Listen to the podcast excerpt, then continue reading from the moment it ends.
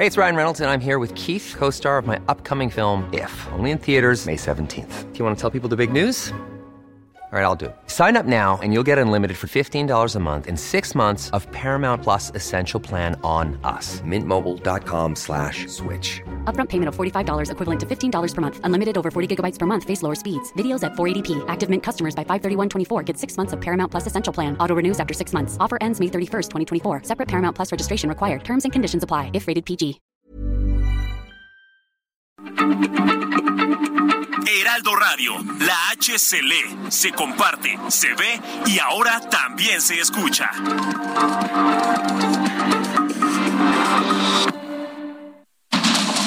Inicia. Heraldo Noticias de la tarde con Jesús Martín Mendoza. En Heraldo Radio.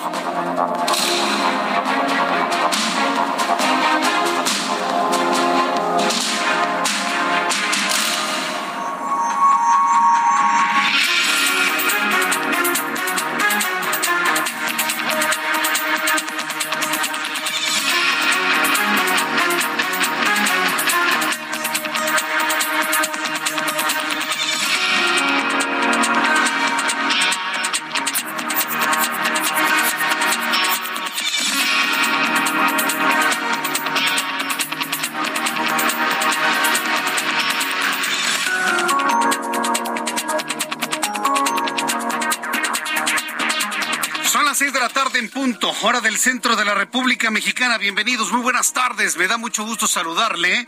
Ya inician las noticias como a usted le gusta escucharlas. Le voy a tener toda la información del temblor del día de hoy. ¿Puede usted creerlo?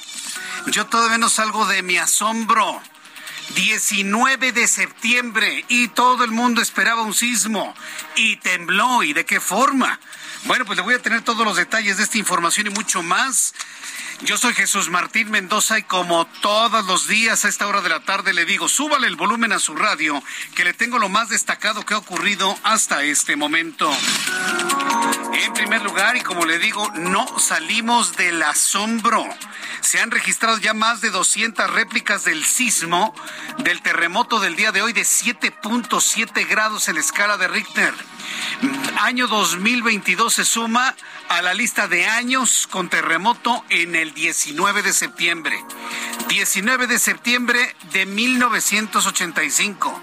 19 de septiembre de 2017. 19 de septiembre de 2022. ¿Puede usted creerlo? En 85, 8.1. En 2017, 7.1. En 2022, 7.7. Nos salió barato para la capital de la República. Fue un sismo de gran poder, 7.7 grados de magnitud, es lo que se ha informado ya de manera oficial, ya como el cálculo más certero, el último que ha realizado el Servicio Sismológico Nacional. El sismo de magnitud 7.7 con epicentro en Cualcomán, Michoacán, ocasionó que una barda de un centro comercial en Manzanillo, Colima, colapsara. Una persona murió informó el presidente de la República. Fue el primero en saber y en comunicar a través de sus redes sociales la muerte de esta persona.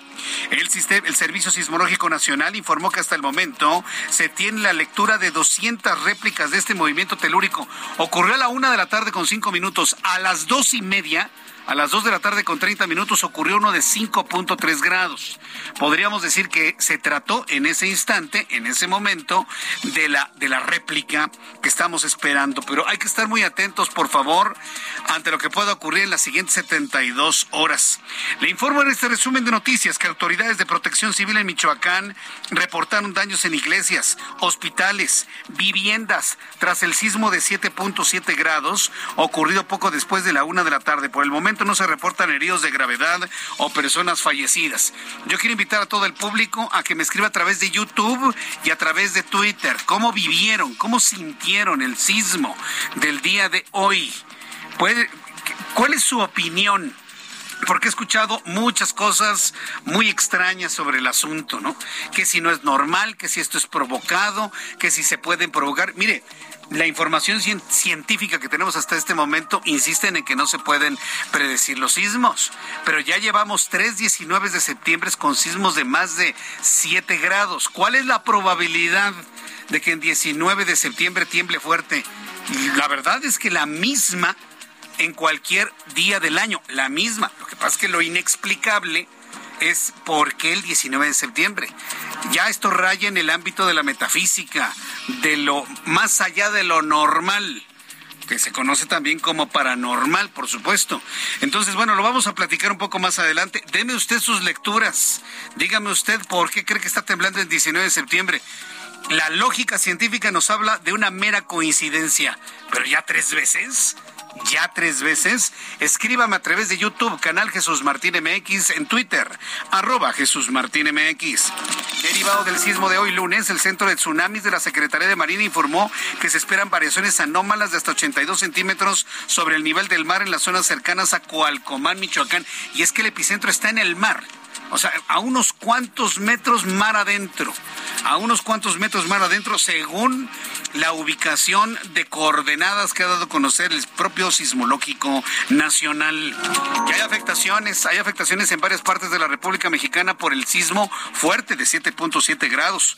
El ayuntamiento de Huizquilucan y el gobierno del Estado de México informó que el puente vehicular que conecta a Bosque Real proveniente de Magnocentro sobre la avenida Palma Criolla sufrió daños tras el el sismo va a permanecer cerrado para salvaguardar la vida de los transeúntes. No se puede utilizar en redes sociales y también aquí tenemos fotografías de las traves o de las conexiones de las traves que no parecen estar en buenas condiciones. Se va a hacer una revisión a fondo para conocer la seguridad de ese puente vehicular.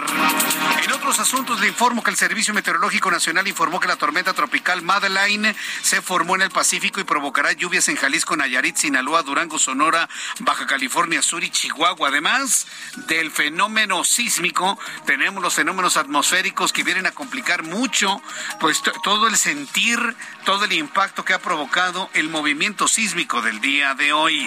Otra noticia muy importante, en 19 de septiembre quedará marcado en la historia.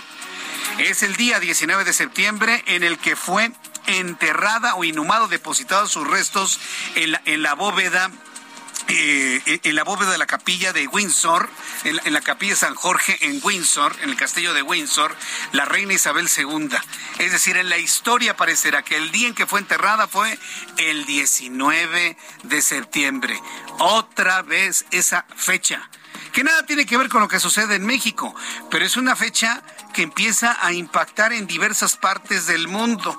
19 de septiembre eh, entierro de la reina Isabel II. 19 de septiembre, terremoto en Taiwán. 19 de septiembre, tercer terremoto en el mismo día 19 de septiembre en México. Extrañísimo. Hasta ese lugar, regresando al caso de la reina Isabel, fueron trasladados los restos del príncipe Felipe, esposo de la monarca, para ser enterrados en el mismo lugar que la reina Isabel II. Fue uno de los acontecimientos más impresionantes que tengamos memoria estas generaciones. Fuimos testigos a través de la televisión y de las redes sociales de un acontecimiento antiguo, pero yo diría más bien medieval todo el sabor medieval en donde se notaba que se había ensayado una y otra y otra vez. Lo platicaremos más adelante también aquí en el Heraldo. Vamos con nuestros compañeros reporteros urbanos, periodistas especializados en información de ciudad. Daniel Magaña, qué gusto saludarte. ¿En dónde te ubicas a esta hora de la tarde?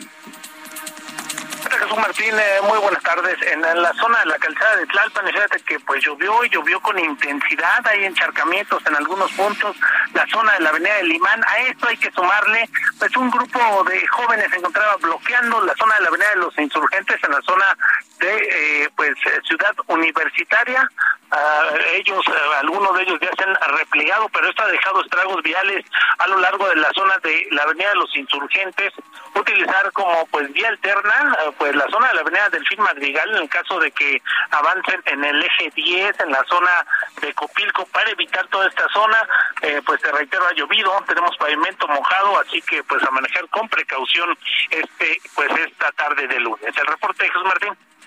Muy buenas tardes. Gracias, muy buenas tardes. Gracias por la información, Daniel Magaña. Saludo ahora con gusto a Israel Lorenzana. Adelante, Israel, ¿en dónde te ubicamos? Jesús Martín, el gusto es mío esta tarde. Estoy ubicado exactamente aquí en el circuito Plaza de la Constitución, Jesús Martín. Tenemos un bloqueo a la vialidad exactamente a la altura de 20 de noviembre. Los vehículos están siendo desviados a través de 5 de febrero con dirección hacia República de Brasil Hay que además, Jesús Martín, tomar en cuenta que en toda esta zona continúa cayendo una lluvia intermitente. Tenemos mojado el pavimento, por lo cual se torna peligroso. Hay que recomendar como alternativa a nuestros amigos que viven través del ex central Lázaro Cárdenas utilizar precisamente esta arteria hasta la zona precisamente del eje 2 norte. Por otro lado, también circunvalación puede ser una buena alternativa para desplazarse con dirección hacia la avenida San Pablo o para nuestros amigos que siguen su marcha con dirección hacia la calzada La Viga. A manejar con mucha precaución, Jesús Martín. Nosotros, por supuesto, seguiremos al pendiente. Correcto. ¿Dónde está? ¿Se encuentra todavía lloviendo a esta hora de la tarde, Israel? Todavía, Jesús Martín, tenemos una lluvia intermitente. Hay que salir con el paraguas, por supuesto, atender el llamado de protección civil, porque se prevé que todavía durante las próximas dos horas continúa esta llovizna aquí en el primer cuadro de la capital. Correcto. Muchas gracias por esta información. Muchas gracias. Hasta luego. Israel Lorenzana, muchas gracias por la información. Nuestro compañero reportero, pues muy atento de lo que ocurre en la capital del país. Ya son las seis de la tarde con diez minutos. Escuche usted el Heraldo Radio. El amor inspira nuestras acciones por México. Reforestando la tierra, reciclando, cuidando el agua, impulsando a las mujeres y generando bienestar en las comunidades. Juntos somos Coca-Cola y contigo el amor multiplica.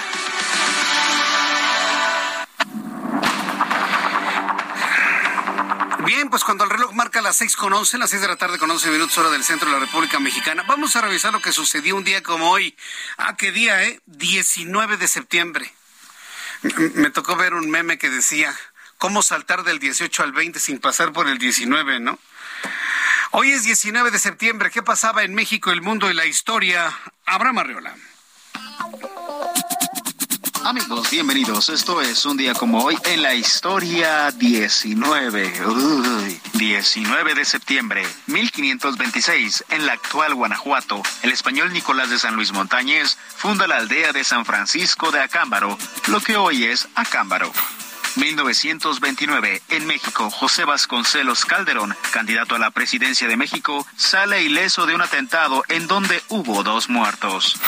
1985, en la Ciudad de México a las 7.19 horas ocurrió un terremoto de magnitud 8.1, más de 10.000 muertos. 2017, también otro sismo ocurrió mientras se celebraba el 32 aniversario del 85. Y, como ya sabemos, hoy también ocurrió otro sismo mientras se celebraba, o más bien se recordaba, el 37 aniversario del terremoto del 85 y el quinto aniversario del terremoto del 2017. Amigos, esto fue un día como hoy en la historia. Muchas gracias. Gracias, Abraham Arreola, por la información. Sí, hasta parece broma, ¿no? Al informarlo, hasta parece broma, ¿no? Sí, ocurre un terremoto 19 de septiembre del 85. En 2017, mientras se conmemoraba el del 85, sucedió terremoto. Y ahora, 19 de septiembre del 2022, mientras conmemorábamos 85 y 2017, sucede otro terremoto. ¿De qué se trata?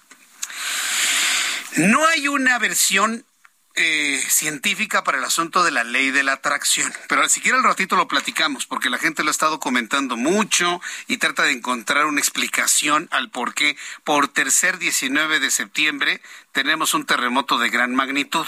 Lo vamos a platicar un poquito más adelante. Por lo pronto vamos a revisar las condiciones meteorológicas para las próximas horas. Sí va a seguir lloviendo y a diferencia de lo que ocurría en otros meses de septiembre más pegados a este año, pues ya no llovía, habían cambiado ya todo lo, que era eh, el patrón de lluvias, había cambiado por completo y como que volvimos al patrón de lluvias de la década de los ochentas. Normalmente en septiembre antes llovía mucho, mucho, en serio, pero bastante. Bueno, ¿qué sucede ahora en esta ocasión? El Servicio Meteorológico Nacional de la Comisión Nacional del Agua informa sobre la tormenta tropical Madeline, con una vaguada monzónica y un canal de baja presión.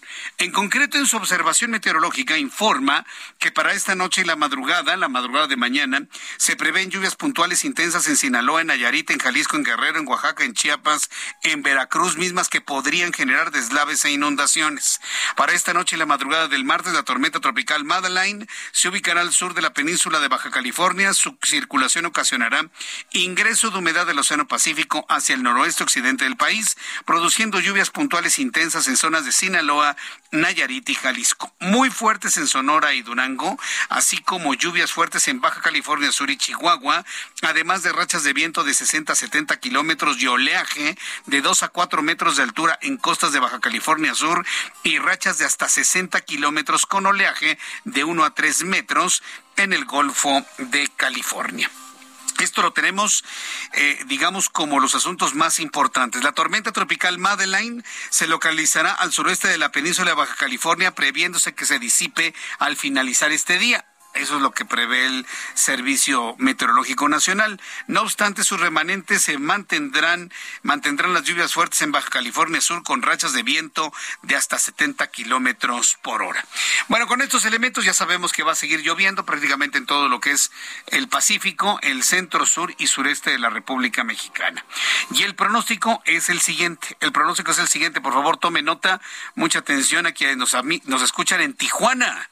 Amigos en Tijuana, Baja California, qué gusto escucharlos. Muchas gracias por estar en sintonía con el Heraldo Radio a esta hora de la tarde. En Tijuana, 25 grados a esta hora, muy soleado, soleadito, por supuesto, con una temperatura mínima de, ahorita les digo, una temperatura mínima de 16 y una máxima de 27 grados Celsius allá en Tijuana. En Acapulco, Guerrero, en este momento la temperatura en Acapulco es de 23 eh, grados, la temperatura mínima será precisamente de 23 y es que va a empezar a llover en Acapulco en unos instantes más. Y aquí en la capital de la República está lloviendo con 20 grados en este momento, mínima 13 y la temperatura máxima 23 grados Celsius.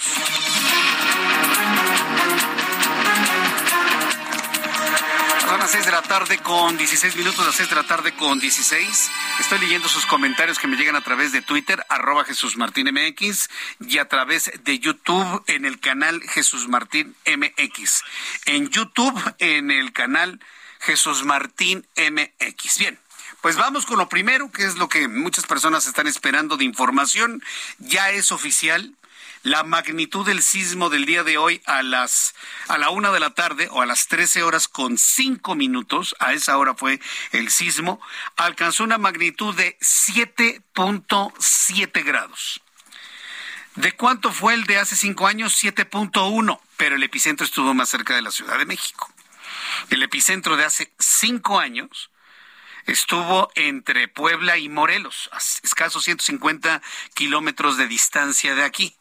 El epicentro del sismo del día de hoy está a poco más de 400 kilómetros. Esa es la razón por la cual en la Ciudad de México prácticamente no tuvimos ninguna afectación estructural. Digo, sí lo hay. Hay edificios que están muy dañados. Hay uno en el centro, en República de Uruguay. Hay varios edificios que al menos hasta este momento están como inhabitables, pero no pasó a mayores, afortunadamente. El presidente mexicano lamentablemente anunció que una persona murió tras el derrumbe de una pared de un centro comercial ocasionado por el sismo de magnitud 7.7. Primero se dijo que había sido de 6.8, luego 7.4 y posteriormente 7.7. El USGS Earthquake de los Estados Unidos lo ubicó en 7.6 grados de magnitud. El epicentro Cualcomán, a unos kilómetros de Cualcomán. El epicentro está en el mar, a unos cuantos metros en el mar. Eh, Alfredo Ramírez Bedoya, quien es el gobernador de Michoacán, porque finalmente el sismo se ubicó en las costas del estado de Michoacán, informó que únicamente hay daños materiales en zonas aledañas al epicentro. En los estados de Aguascalientes, Colima, Guerrero, Jalisco, Morelos, las autoridades tomaron la decisión de cancelar las clases, así como algunas facultades de la UNAM con la de como la de Estudios Superiores de Aragón, la FES, también suspendieron las actividades académicas a consecuencia de este sismo, el cual, de acuerdo con el Servicio Sismológico Nacional, ha ocasionado hasta este momento 200 réplicas. La réplica más fuerte ocurrió a las 2 de la tarde con 30 minutos, 5.3 grados. Por lo menos es lo que ha informado el Servicio Sismológico Nacional. La Coordinación Nacional de Protección Civil pidió a la población mantenerse alejada de las playas por riesgo de tsunami. Ya le comentaba que el epicentro está en el mar. Hasta la cancelación de la alerta, pues esperan corrientes fuertes en la entrada de los puertos debido a las constantes réplicas o sismos que se presentan. Vamos con Marta de la Torre, nuestra corresponsal en Colima. Ah, porque debo decirle que la zona más castigada es Colima, es Michoacán y ya pues las otras entidades pues prácticamente no sufrimos graves afectaciones. Marta de la Torre, gusto en saludarte. Muy buenas tardes. ¿Qué tal, Jesús Martín? Buenas tardes, efectivamente. Y justo hace unos minutos acaba de terminar la rueda de prensa que encabezó la gobernadora Indira Vizcaíno Silva, donde ya tenemos específicamente todos los daños, una gran cantidad de daños aquí en esta entidad. Jesús Martín confirmó el fallecimiento de una mujer en Manzanillo, esto a consecuencia de que eh, se desprendió una marquesina y una barda en un establecimiento comercial ahí en el puerto, además de que también esta tarde todavía se lleva a cabo el rescate por parte de elementos de la Unidad Estatal de Protección Civil y la Unidad Municipal de Manzanillo de una persona que parece ser estaría atrapada en un gimnasio ahí mismo en Manzanillo. Asimismo, la gobernadora confirmó que tres personas resultaron con quemaduras debido a la explosión de un taque de gas, esto en el municipio de Tecomán. Se trata de una mujer y dos menores de edad de 11 años y 5 meses, quienes en estos momentos, en esta tarde, eh, ya fueron trasladados al Hospital Regional Zona 1 de Lins en Villa de Álvarez, pero de ser necesario, en caso de tener quemaduras demasiado graves, pues van a ser llevados también al IMSS de Guadalajara para eh, pues ser atendidos con urgencia. También la gobernadora confirmó la suspensión de clases el día de mañana, tanto en, nivel, en el nivel matutino como vespertino, porque como bien informaste, esta tarde justo iban saliendo los niños del turno matutino, iban entrando los de la tarde y dijeron siempre no, vámonos todos a casa y la gobernadora confirma que hasta que no se revise toda la infraestructura de los van a poder regresar los pequeños a las escuelas para evitar pues eh, que vaya a haber alguna desgracia. El director de la Unidad Estatal de Protección Civil, Eric González Sánchez, pues informó que varios hospitales aquí de la entidad resultaron con daños estructurales, incluso tuvieron que ser evacuados. Uno fue la clínica del Liste, aquí la capital del estado, también el Hospital General de Tecomán, que además de los daños estructurales y la evacuación, pues tuvo la explosión de un tanque de oxígeno, por eso es que pues sacaron las personas a la plaza y también al Hospital INS Bienestar de Exlahuacán, donde también se presentó una fuga de gas que fue controlada. También fue desalojado el Hospital Regional de Colima, sin embargo, ahí se confirmó que no había daños mayores, ya regresaron los pacientes a este hospital que se encuentra aquí en, la capital y en en la iniciativa privada también se registró daños estructurales en los hospitales Puerta de Hierro, el Hospital Colima y la Torre Médica de Plaza Sendera. También fueron evacuadas las personas. En las vías de comunicación fue cerrada la carretera Villarreal Álvarez Minatitlán, que como recordarás desde el año pasado sufrió un grave deslave, falla estructural y bueno, con este sismo pues definitivamente también volvió a estar cerrada esta eh, carretera, por lo que Minatitlán por el lado de Colima pues está incomunicada. Otras carreteras como La Salada, la Becerrera que se encuentra las faldas de Colima. Tres puentes al menos también pues eh, tuvieron que ser cerrados por los daños que registraron. Hubo daños en el complejo administrativo, las oficinas de gobierno del estado que se encuentran aquí en la capital, daños estructurales.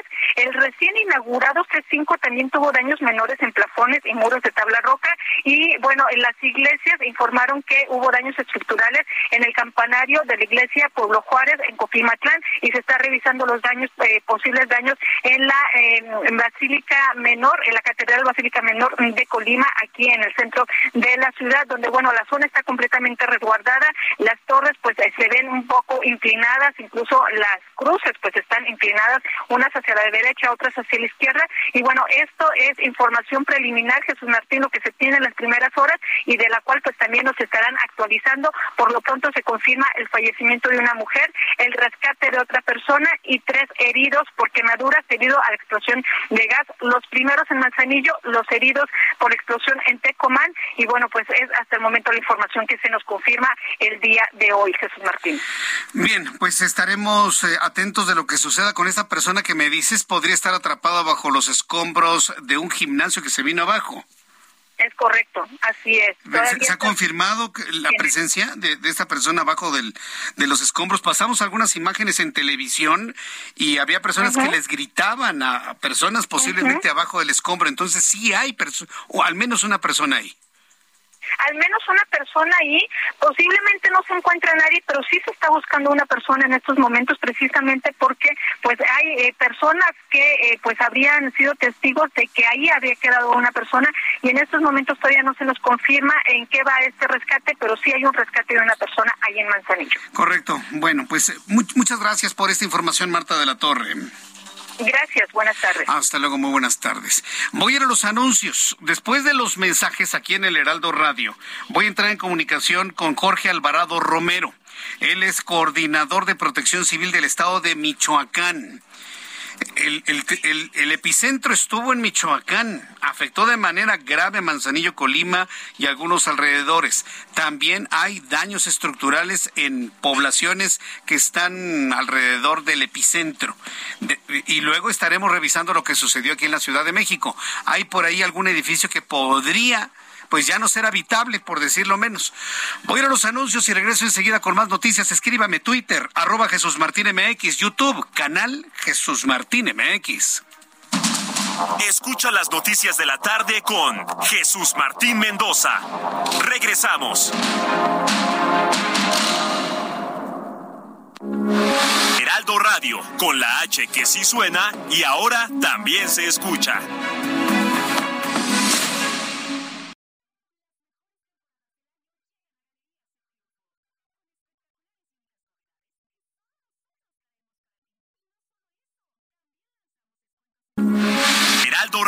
Con la H que sí suena y ahora también se escucha.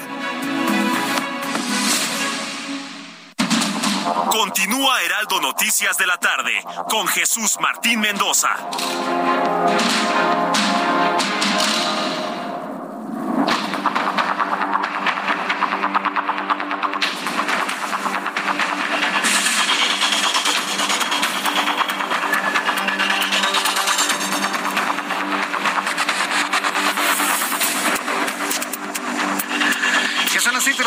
Con 30 minutos, a las 6 de la tarde con 30 hora del centro de la República Mexicana.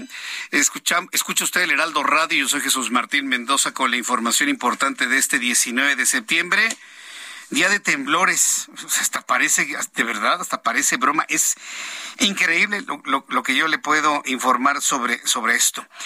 Por lo pronto sí le quiero decir, le quiero decir a las personas que me quieran compartir alguna opinión de que desde su punto de vista, por qué tenemos ya con el del día de hoy tres sismos de más de siete grados en un 19 de septiembre. ¿A qué se lo atribuye? ¿Cuál es la explicación desde su punto de vista? Dígame usted lo que quiera, ¿eh? aquí yo no le voy a decir este, nada.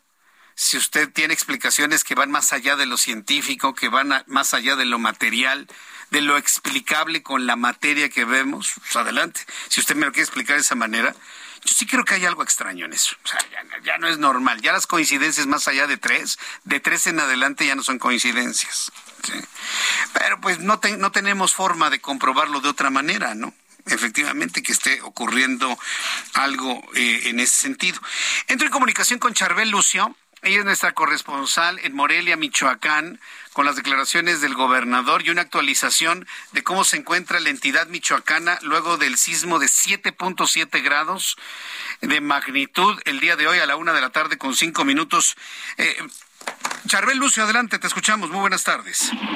¿Qué tal, Jesús Martín? Buenas tardes. Te platico que hasta las seis y media de la tarde de este día, Protección Civil continúa con los recorridos, el monitoreo para detectar afectaciones en los municipios eh, donde se sintió eh, con más fuerza este temblor. Eh, previamente en redes sociales, usuarios pues fueron informando los destrozos que hubo en los municipios, principalmente en Cualcomán y Aquila.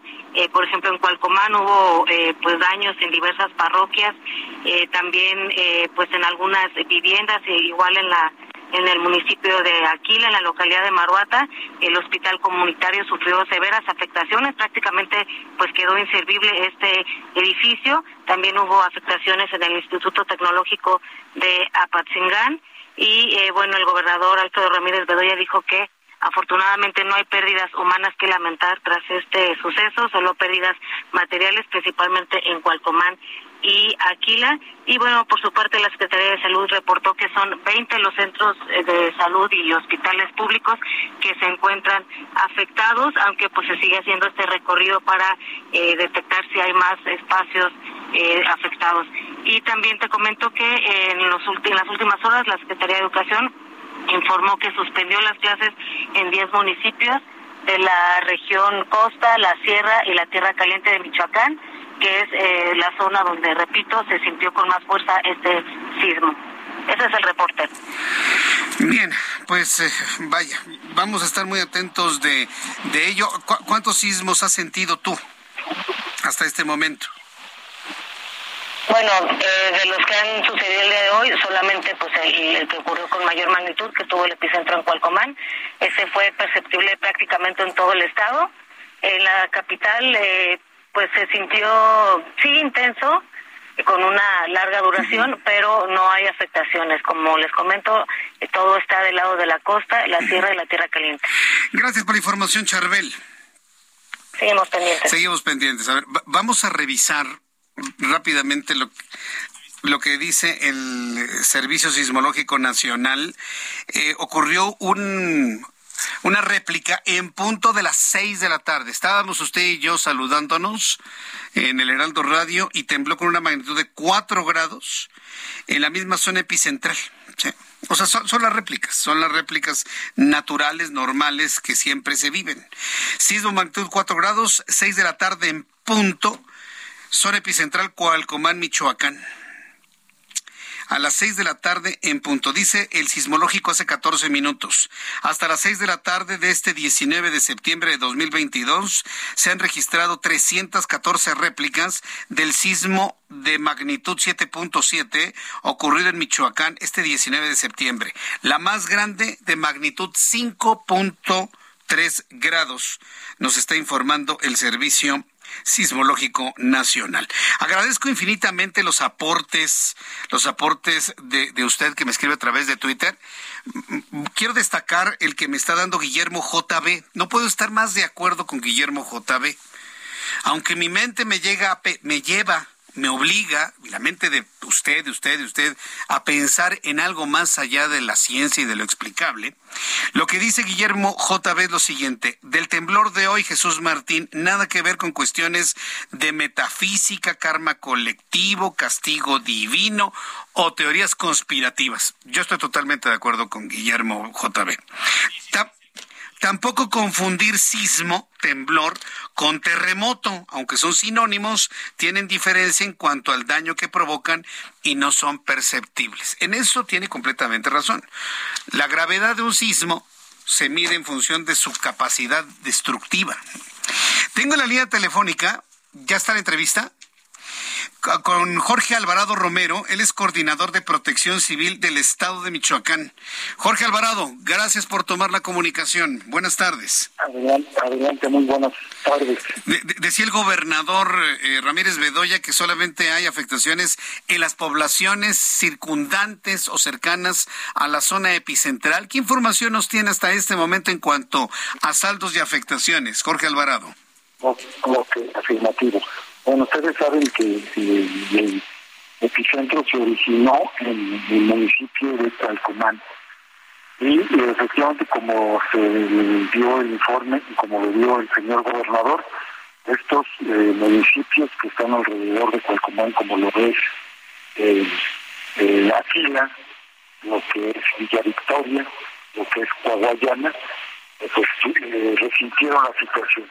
Tenemos ahorita eh, todavía no hay un recuento oficial, pero tenemos afectaciones en lo que son los sectores vivienda, eh, sector salud, que fue uno de los más dañados por, los hospitales en diferentes municipios. Tenemos un promedio hasta el momento de, 18, 18, pero se está haciendo recuento. Son eh, estos municipios los más afectados. Vuelvo a repetir, eh, Aquila, Coahuayana, eh, Villa Victoria y el lugar donde fue el epicentro, eh, Palcomán. Eh, los sectores afectados, vuelvo a repetir, son salud, sector comunicaciones, sector educativo y eh, lo, que, sector vivienda. ¿Se, puede saber hasta este momento cuántas personas estarían afectadas en sus en sus patrimonios por el sismo del día de hoy? Eh, ¿Cuántas personas? Ok. Eh, todavía no se tiene el recuento oficial, se está todavía haciendo, porque se está checando con el personal eh, especializado en ese tema, porque se están checando sobre todo las viviendas para tener un recuento eh, verdadero para poder eh, hacer el eh, laboratorio ya sea de emergencia o de desastre. Bien, pues Jorge Alvarado Romero, yo le quiero agradecer mucho la información. Me imagino que está en este momento en algunos recorridos en aquella zona. se está trabajando, vuelvo a repetir, desde el momento que pasó esto, se está trabajando con todo el personal, por eso no, una disculpa, no había podido atender la llamada. No, no se preocupe. No, no está usted trabajando. Yo, de hecho, le agradezco doblemente el que nos pueda atender nuestra comunicación. Eh, gracias por este tiempo, don Jorge Alvarado Romero. Gracias, cuídense mucho. Que le vaya muy bien, sí, nos tenemos que cuidar mucho. Gracias, Jorge Alvarado Romero, coordinador de protección civil del estado de Michoacán. Son las seis de la tarde con 39 minutos hora del centro de la República Mexicana. ¿Qué cree? ¿Qué cree que acaba de pasar hace unos, hace unas horas, dos horas aproximadamente?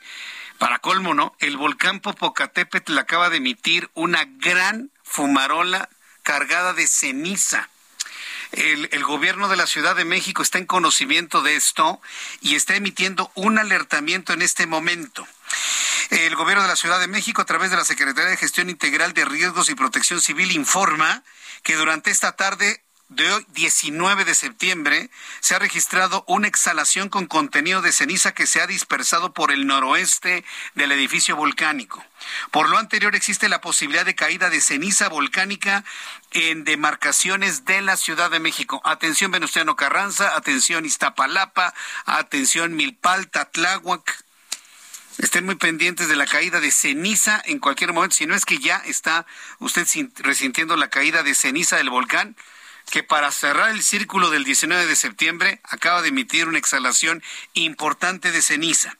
El gobierno de la Ciudad de México y Protección Civil Capitalino recomiendan mantenerse informado por vías oficiales, cubrir nariz y boca con pañuelos o cubrebocas, limpiar ojos y garganta con agua potable o pura, utilizar lentes de armazón y evitar lentes de contacto para reducir la irritación ocular. Semáforo de alertamiento volcánico se encuentra en amarillo fase 2 y las alcaldías que están con probabilidad de caída de ceniza son todas. Las 16 alcaldías de la Ciudad de México pueden presentar ya en este momento o en cualquier momento caída de ceniza volcánica aquí en la capital.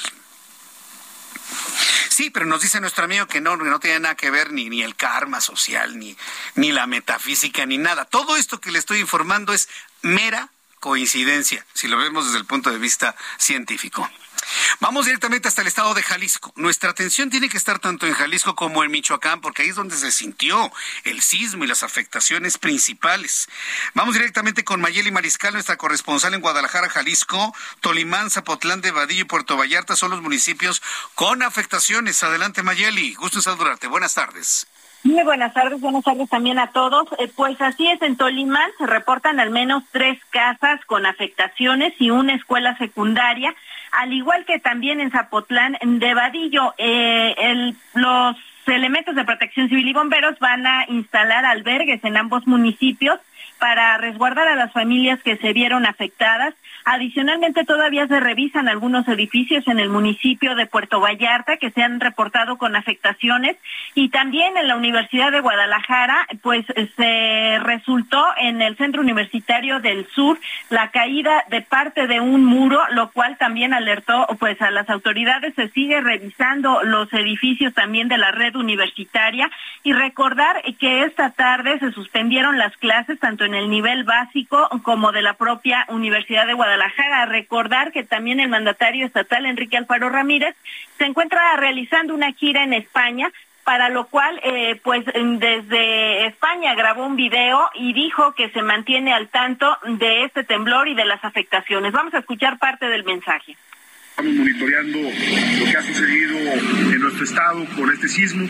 Eh, quiero informarles que no ha habido eh, ningún daño mayor, algunos derrumbes de enjarres en algunos puntos, pero nada que lamentar, al parecer tampoco ningún eh, percance que le haya costado la vida a nadie. estamos también valorando la importancia de dejar ya a los niños que tuvieron que salir de clases por el sismo sin que regresen a las aulas para que puedan estar más tranquilos y más seguros ante la posibilidad de una red eh, vamos a mantener a todos los jaliscienses informados y estaré también monitoreando con todo nuestro equipo cualquier cosa que se necesite. Eh, voy a mantenerlos informados y les mando un saludo. qué bueno que todo esté bien. Y bueno, también en la zona metropolitana que vaya que se sintió, eh, pues tomó por sorpresa a los habitantes luego de minutos de haber realizado o haber concluido este macro simulacro. También en Guadalajara reportaron las autoridades una fuga de gas en el mercado Corona, el cual eh, fue cerrado también el día de hoy, y en dos templos, el de la Merced y Santo Domingo, que se ubican justo en el primer cuadro de la capital jalisciense, hubo derrumbe de canteras, sin embargo estos fueron menores, así como también la atención de algunas personas que cayeron en crisis nerviosas. Adicionalmente, pues plazas comerciales, también hay algunos videos circulando, sobre todo de Centro Sur, en donde también se registra la caída de parte de uno de los techos en el área de comida.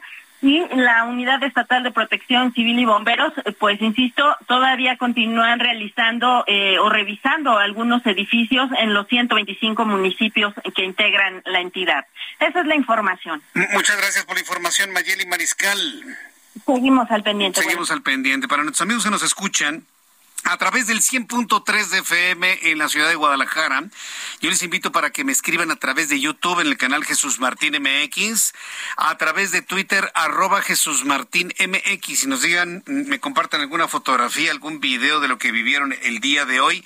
Mire, a ver, vamos, está quedando como que suelto este asunto de ¿por qué en 19 de septiembre? ¿Por qué en 19 de septiembre? Yo lo explico como la coincidencia pero ya tres coincidencias matan el argumento, por lo menos le reducen fuerza. Y hay quienes empiezan a hacer ya sus cálculos de probabilidades y que si es 0.0000271. Mire, no nos metamos en eso. La verdad es que no tiene ningún sentido. Simple y sencillamente la probabilidad de que tiemble fuerte es la misma para cualquier día del año, para cualquier día del año. Aquí la, pregunta es, ¿por qué en 19 de septiembre? Hay quienes quieren darle alguna explicación e inclusive hay la información de que podría ocurrir un cuarto sismo. Entro en comunicación con Adriana Luna, nuestra corresponsal también en Guadalajara, Jalisco. Estimada Adriana Luna, ¿cómo estás? ¿Cómo te fue de sismo esta tarde? Mi querido Jesús Martín, te mando un fuerte abrazo y tembloroso abrazo para todos. Sí, tembloroso abrazo. Es muy interesante lo que tú estás comentando porque no solo tiembla en tres ocasiones diferentes el mismo día 19 de septiembre, también en la misma placa tectónica. Platiqué con el profesor investigador del Departamento de Geografía de la UDG y especialista en sismos, Carlos Suárez Plasencia. Él nos explica que a diario hay movimientos telúricos, lo que tú decías.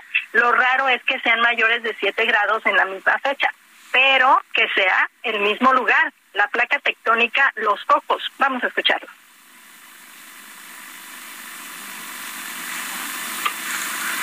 A ver, ahorita te pongo tu audio. Si, si tienes eh, tu posibilidad de decirme qué es lo que dijo, este, ¿ya, ¿ya lo tenemos, Héctor? A ver, vamos a escucharlo. Lo único que tienen en común es que ha sido la placa de coco la que se ha movido en esas tres ocasiones. Bueno, de que la placa de coco es una placa muy activa que ha generado sismos muy intensos. y en los últimos 40, eh, 50 años ha generado varios temblores importantes que han afectado el centro y occidente del país.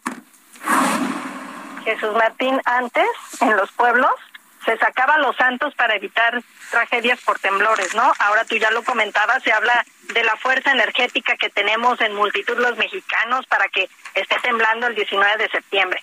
Pero la ciencia subraya, los sismos no se pueden pronosticar, la Tierra tiene su propia energía y esos sismos fueron coincidencia en tiempo y espacio. Ahora, también los mexicanos para los sustos tenemos varios remedios el virote, el bolillo o el tequila, no sé cuál tú prefieras. Pero siendo optimistas, estos movimientos telúricos muestran bondades. Primero, en lecciones que sin importar la edad que tengamos o si vivimos en ciudad, en la zona costera o en la serranía, todos tenemos una lección que aprender. Bueno, dos. Primero, los niños, la educación, ¿no? Porque ellos, ellos prácticamente nos están enseñando a esta educación de protección civil. Pero también, a ver, ustedes se han preguntado, Jesús Martín, te has preguntado, tu casa, ¿con qué método antisísmico fue construida? Bueno, en mi caso particular sí lo sé, pero estoy seguro que la mayoría de las personas no lo saben. Sí, vamos a escuchar a Rocío Castillo. Ella también es experta en sismos y tsunamis, académica de la UDG muy importante para sensibilizar a los niños, ¿no? O sea que a lo mejor vivieron el simulacro en su en su escuela y luego vino el sismo de, de verdad. Y bueno, la segunda parte también muy importante pues son cómo son nuestros códigos de construcción, o sea, cómo se construyen, qué materiales, en qué lugares. Hay lugares más adecuados, menos adecuados para construir. O sea, como compradores yo creo que también tenemos derecho a preguntar, oiga, ¿para qué escenario sísmico está diseñada esta casa o este edificio? Entonces, Jesús Martín, en resumen, el sustote queda solo en daños materiales, pero mucho aprendizaje. Sin duda. Y nos quedamos con el sustote, pero la idea es convertirlo en acciones importantes. Adriana Luna, muy agradecido con tu información. Muchísimas gracias. Te mando un fuerte abrazo a ti y al auditorio. Yo te envío un fuerte abrazo también, Adriana. Que te vaya muy bien. Hasta pronto. Mi compañera Adriana Luna, periodista en Guadalajara, Jalisco, con esta información. Sí, las mismas placas. Usted me va a decir, ¿la placa de Cocos? Pero ¿qué pasó entonces en el sismo hace cinco años en Morelos, Puebla? Es la placa de Cocos en la profundidad, la que se fracturó es la misma placa, pues es la que tenemos finalmente frente al Pacífico y que se está metiendo abajo de la placa continental. En la línea telefónica la doctora Nashieli Ruiz Rivera, investigadora del Departamento de Geografía Social del Instituto de Geografía y coordinadora del Seminario Universitario de Riesgos Socioambientales de la UNAM. Me da mucho gusto saludarla, bienvenida, muy buenas tardes. Buenas tardes, muchas gracias por el espacio. Estaba revisando que a través de otros diálogos, pues usted hizo algunas reflexiones a cinco años del 19S, del 19 de septiembre, pero antes de que conociéramos el sismo del día de hoy. ¿Qué reflexión le da el movimiento del día de hoy a la luz de la pérdida de las viviendas de las personas hace cinco, hace cinco años y hace 37 años, Nachieli? Así es, bueno, pues el movimiento de hoy nos enseña simplemente que los sismos no se pueden predecir y que por lo mismo tenemos que hacer un esfuerzo importante para planear a largo plazo qué podemos hacer para mejorar la seguridad estructural de nuestras viviendas y también de nuestra infraestructura, porque ahí viene, por ejemplo, toda nuestra red de agua potable. Entonces, esta idea del largo plazo a lo mejor es un poco más difícil de cumplir, pero en realidad es hasta donde nos tenemos que enfocar, más que en predecir eh, en qué fecha específica va a temblar, porque pues finalmente el día que tiemble, sea cual sea, sea 19 de septiembre o no, finalmente pues va a, tener efectos importantes en la vida de nuestras ciudades, ¿no? En toda la zona sísmica de México. Sí, hay personas que me están diciendo en este momento, ¿cómo que no se pueden predecir los sismos si todos predijimos, eh, estamos prediciendo que iba a temblar el 19 de septiembre y tembló? Es finalmente una enorme coincidencia por tercera ocasión, ¿verdad, Nayeli? Así es, eh, en realidad a esto se le llama la paradoja del cumpleaños. La doctora Xioli Pérez, que muchos conocen porque tiene un gran trabajo eh, en el Instituto de Geofísica de la UNAM, justamente nos dice, que cuando hay eh, un grupo de 23 personas, ya con 23 personas la probabilidad de que compartan cumpleaños es de 50%, por lo menos dos. Y cuando tenemos 70 personas, pues la probabilidad ya es el 99%. Entonces pensémoslo en términos del cumpleaños. ¿Cuántas veces no nos hemos encontrado nosotros con personas con las que compartimos cumpleaños que decimos, ay, qué curioso? Pues es un poco la misma lógica. Sí, en realidad. Es la misma lógica. Ahora, e, e, es, estas reflexiones y esta memoria, el registro histórico del cual, el cual se plantean en estos otros diálogos del Colegio de México, ¿a, qué nos tienen que llevar finalmente? Tomando en cuenta nuestras realidades y vaya que lo hemos vivido hoy en carne propia. Pues eh, lo que tenemos que notar es que el desastre no se acaba en la emergencia. Todos estamos acostumbrados a pensar en ese momento en el cual todos estamos como en un sentido de mucha solidaridad tratando de rescatar a las personas que están en situaciones muy críticas. Pero eh, una de las cosas que hemos visto a lo largo pues de estos años y que hemos hecho también estudiando otros desastres, que la gente tarda mucho tiempo en recuperar sus vidas, sus patrimonios, y pues en general sufren mucho en los años subsecuentes en términos también de los impactos en su salud física y mental. Y no tenemos que no podemos olvidar eh, pues estos efectos a largo plazo y también pues dada la cantidad de desastres que tenemos en México pensar en las políticas públicas que necesitamos diseñar también pues para reducir esos desastres pues que los peligros o amenazas no nos afecten tanto y que cuando se dé tengamos las herramientas adecuadas para que las personas no pasen tanto tiempo fuera de su casa y que no sufran los efectos de estos traumas y pues de estos problemas de salud que se ven mucho en, en las personas damnificadas aún después de muchos años. Eso es a lo que nos referimos en este trabajo, al que amablemente haces referencia. Muy bien. Y es a lo que llamamos el segundo desastre. Bien, eh, ¿en dónde podemos y el público que escucha leer este trabajo, estas reflexiones? Así es, ustedes pueden encontrar este trabajo en la revista del Colegio de México, arroba otros, digamos, bajo, diálogos en Twitter pero también en cualquier eh, momento se meten ustedes a Google y buscan el trabajo, otro, eh, bueno, la revista Otros Diálogos y buscan allí eh, el, el, trabajo del 19S y ahí podrán ver con toda la extensión el problema de lo que hemos vivido estos cinco años. Bien, pues Nayeli Ruiz Rivera, muchísimas gracias por este tiempo para el auditorio del Heraldo Radio. Un fuerte abrazo y estoy seguro que será un trabajo que se va a complementar mucho. Muchas gracias, Nayeli. Muchas gracias, saludos al auditorio. Hasta pronto, que le vaya muy bien. Ella es investigadora del Departamento de Geografía Social y Instituto de Geografía del Seminario Universitario de Riesgos Socioambientales de la UNAM. Vamos a ir a los anuncios. Quiero pedirle que me envíe a través de Twitter, arroba Jesús Martín MX, sus fotografías, su información de caída de ceniza en la Ciudad de México. Además del sismo, hoy el volcán hizo una gran exhalación, el volcán Popocatépetl. Su información a través de Twitter, arroba Jesús Martín MX.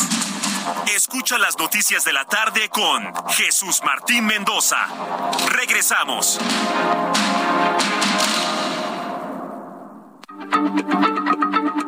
Heraldo Radio, la H se lee, se comparte, se ve y ahora también se escucha.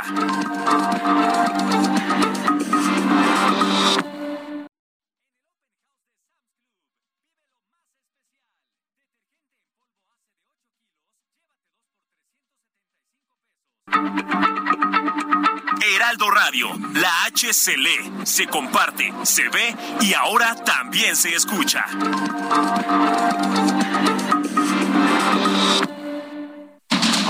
Continúa Heraldo Noticias de la tarde con Jesús Martín Mendoza.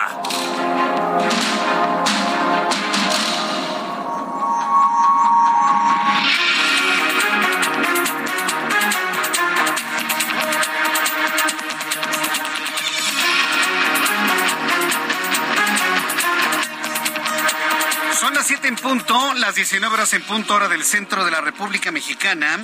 Le presento un resumen con las noticias más importantes en el Heraldo Radio. El Servicio Sismológico Nacional informa ya de la ocurrencia de más de 250 réplicas a esta hora de la tarde del sismo magnitud 7.7 grados ocurrido, eh, ocurrido a la una de la tarde con cinco minutos tiempo del centro de México. Bueno, pues eh, informarle que el sismo o la réplica de mayor magnitud ocurrió a las 2 de la tarde con 30 minutos, con una magnitud de 5.3 grados de magnitud. La doctora Nayeli Ruiz, investigadora del Instituto de Geografía, declaró para el Heraldo Radio que el desastre no se termina al poco tiempo después de la emergencia o de que se presenta la emergencia, sino que los damnificados deben recibir apoyo de las autoridades y de las personas tiempo después porque es una recuperación a largo plazo. Agregó que a pesar de cualquier indicio, no hay forma de predecir temblores.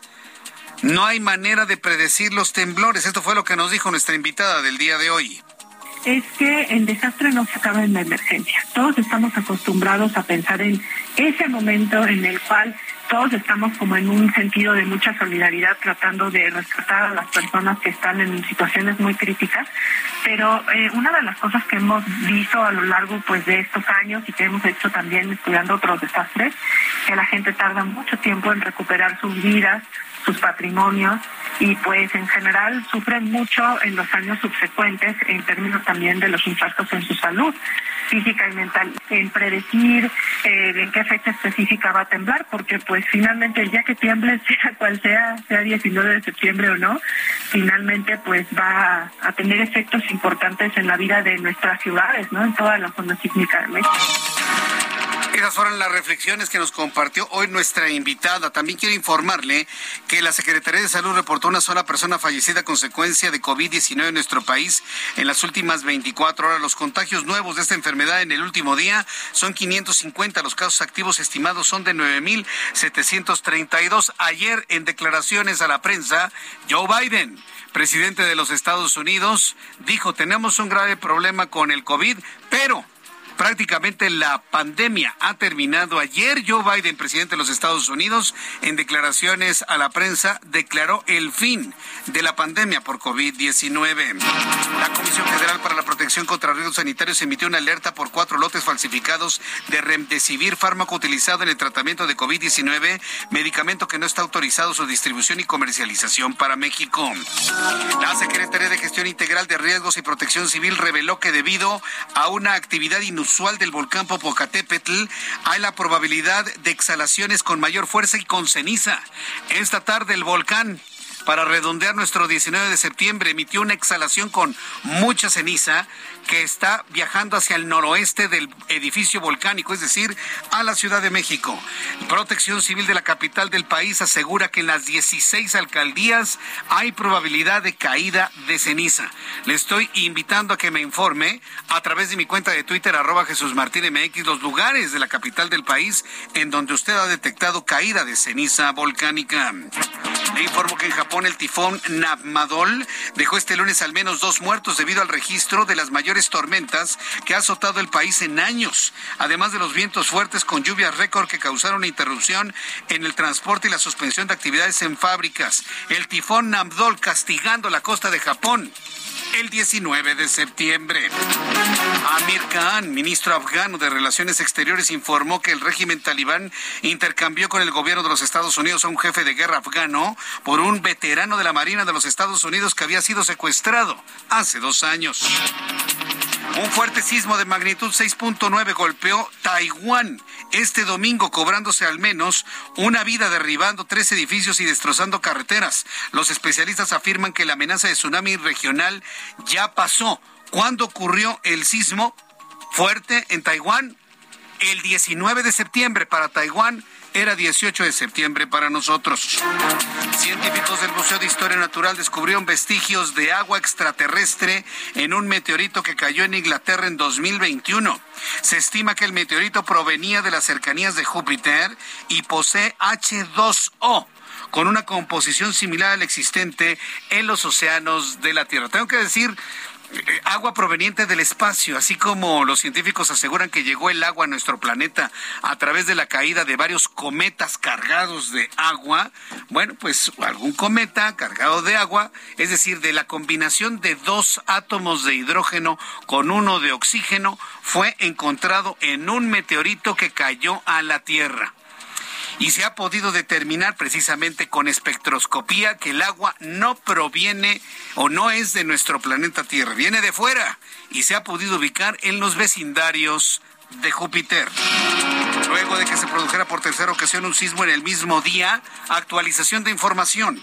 Luego de que se produjera por tercera ocasión un sismo en un mismo día, la Universidad Nacional Autónoma de México se ha pronunciado indicando que esta llamada coincidencia amerita abrir nuevas líneas de investigación científica que estudien este fenómeno. A ver, esta es una noticia muy importante. La UNAM se está abriendo hacer una investigación con razonamiento científico de cuál es la razón por la cual en tres 19 de septiembre hemos tenido sismos de magnitudes mayores a 7 grados. 85, 8.1, 2017, 7.1, 2022, 7.7.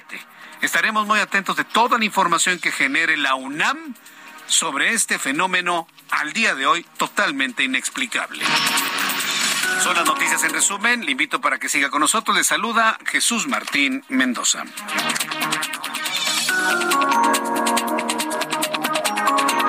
Escucha usted el Heraldo Radio, yo soy Jesús Martín Mendoza, gracias por estar con nosotros a esta hora de la tarde. El reloj marca 77 para que llegue a tiempo. Fíjese que en algunas imágenes que nos han enviado nuestros compañeros reporteros, y yo mismo las vi cuando venía camino a las instalaciones del Heraldo de México a la una y media de la tarde, completamente saturadas las calles de la Ciudad de México. ¿Sabe qué me llamó la atención? Ahora, después de que ocurrió el sismo y se aplicaron los protocolos, la cantidad de personas que trabajan en los edificios. Es impresionante. Usted puede ver un edificio de 20 pisos y lo ve ahí muy bonito y todo, pero saque a la gente que trabaja ahí, le llenan la banqueta, el arroyo vehicular y el camellón. Sí, señor. Trabaja una cantidad de gente impresionante. Y todos lo sabemos, pero no somos conscientes hasta que lo vemos.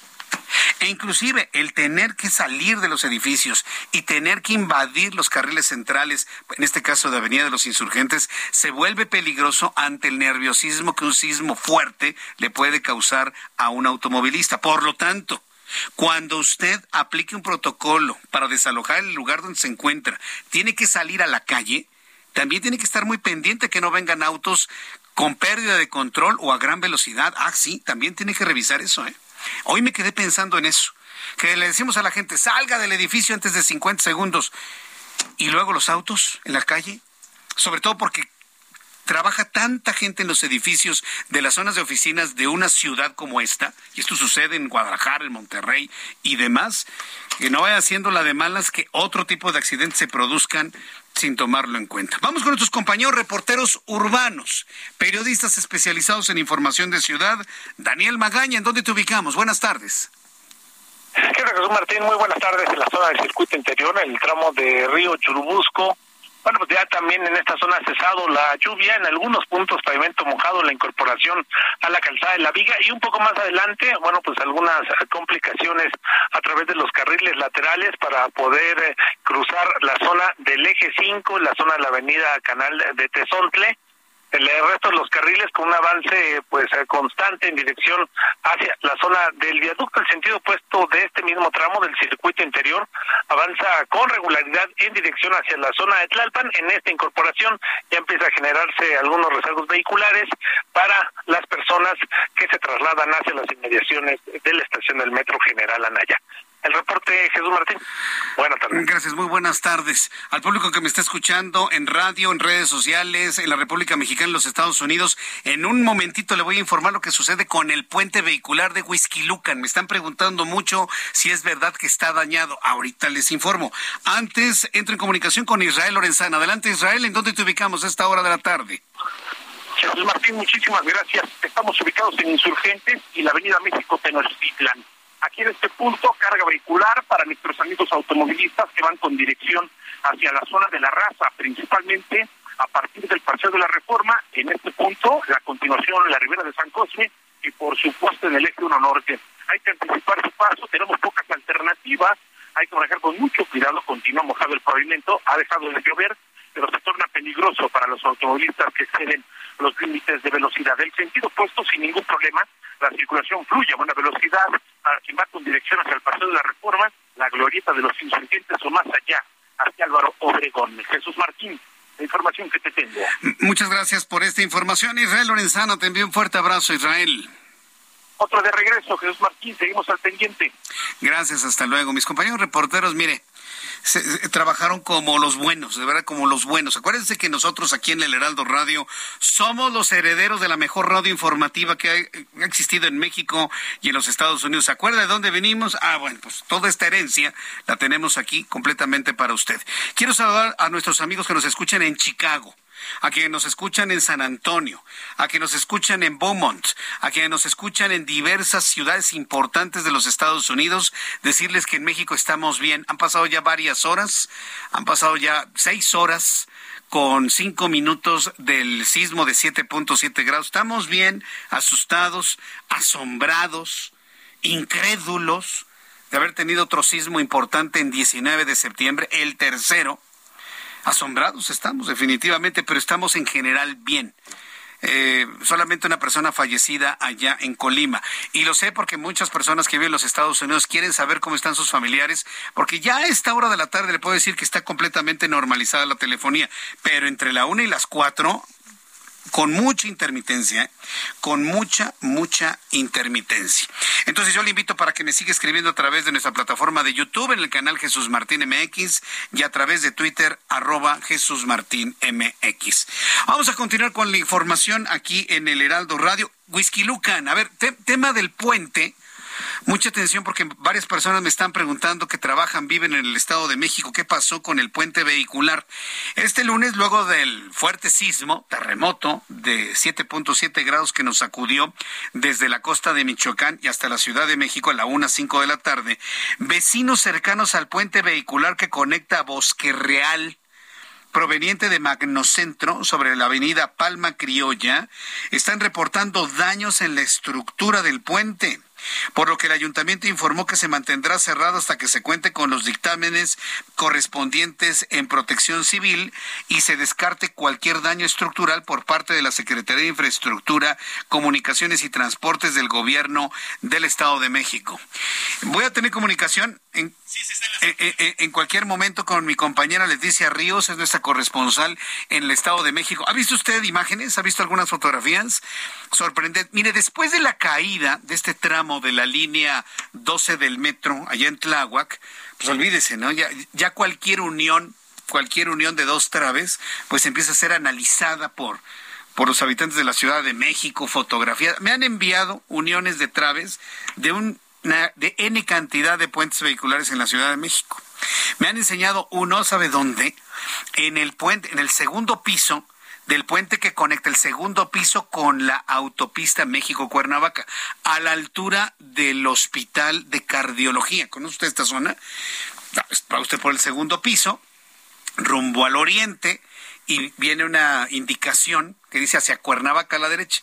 Usted se pega a la altura de hospitales y sale rumbo a lo que es la, la, autopista que lo conecta hacia la autopista sur que lo conecta a la México Cuernavaca. Bueno, en esa curva, esa curva desde abajo, algunas personas le han tomado fotografías para decirme, Jesús Martín, eso se puede caer. Protección Civil ya lo revisó, tengo entendido, y no hay ningún riesgo. Pero en el caso del puente vehicular de Bosque Real, Uy, uy, uy, yo creo que sí es importante que lo revisen a fondo. Leticia Ríos, nuestra corresponsal en el Estado de México. Adelante, Leti, muy buenas tardes. Hola, ¿qué tal, Jesús Martín? Eh, buenas tardes. Pues efectivamente, eh, acá en Huizquilucan, en Interlomas, efectivamente en este puente que, que comentas, pues este puente sobre Avenida Palma Criolla, que conecta Bosque Real de con Magnocentro, pues eh, se registró este daño que al parecer también eh, no es un daño estructural, esto de acuerdo con eh, pues con los representantes de Protección Civil.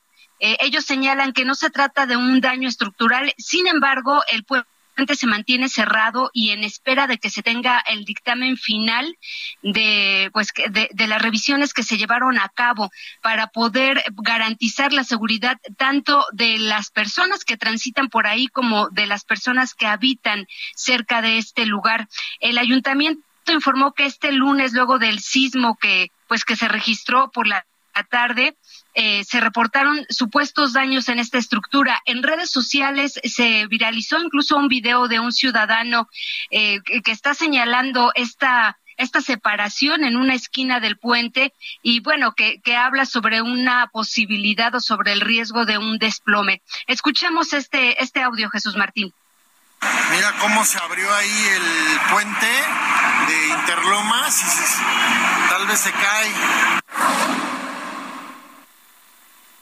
Como medida preventiva, las autoridades municipales, pues ya te comento, determinaron el cierre total de esta estructura. Ya lleva eh, pues más de seis horas cerrado. Se busca proteger a los ciudadanos del ayuntamiento de A las personas que circulan por ahí.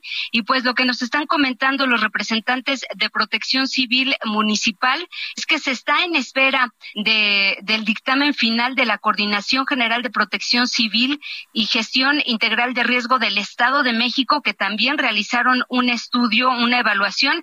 Además, el ayuntamiento contrató a un perito experto en la materia, quien también en las próximas horas pues va a enviar el dictamen final de esta estructura, aunque se asegura hasta el momento se asegura que no, eh, pues se percibe un daño estructural. Sin embargo, sí es visible esta separación em, de este puente en una en una de las esquinas. Pues nosotros estamos pendientes eh, para saber qué es lo que lo que suceda. Eh, en las próximas horas se espera que se determine si se vuelve a abrir o no a la circulación este puente vehicular, Jesús Martín.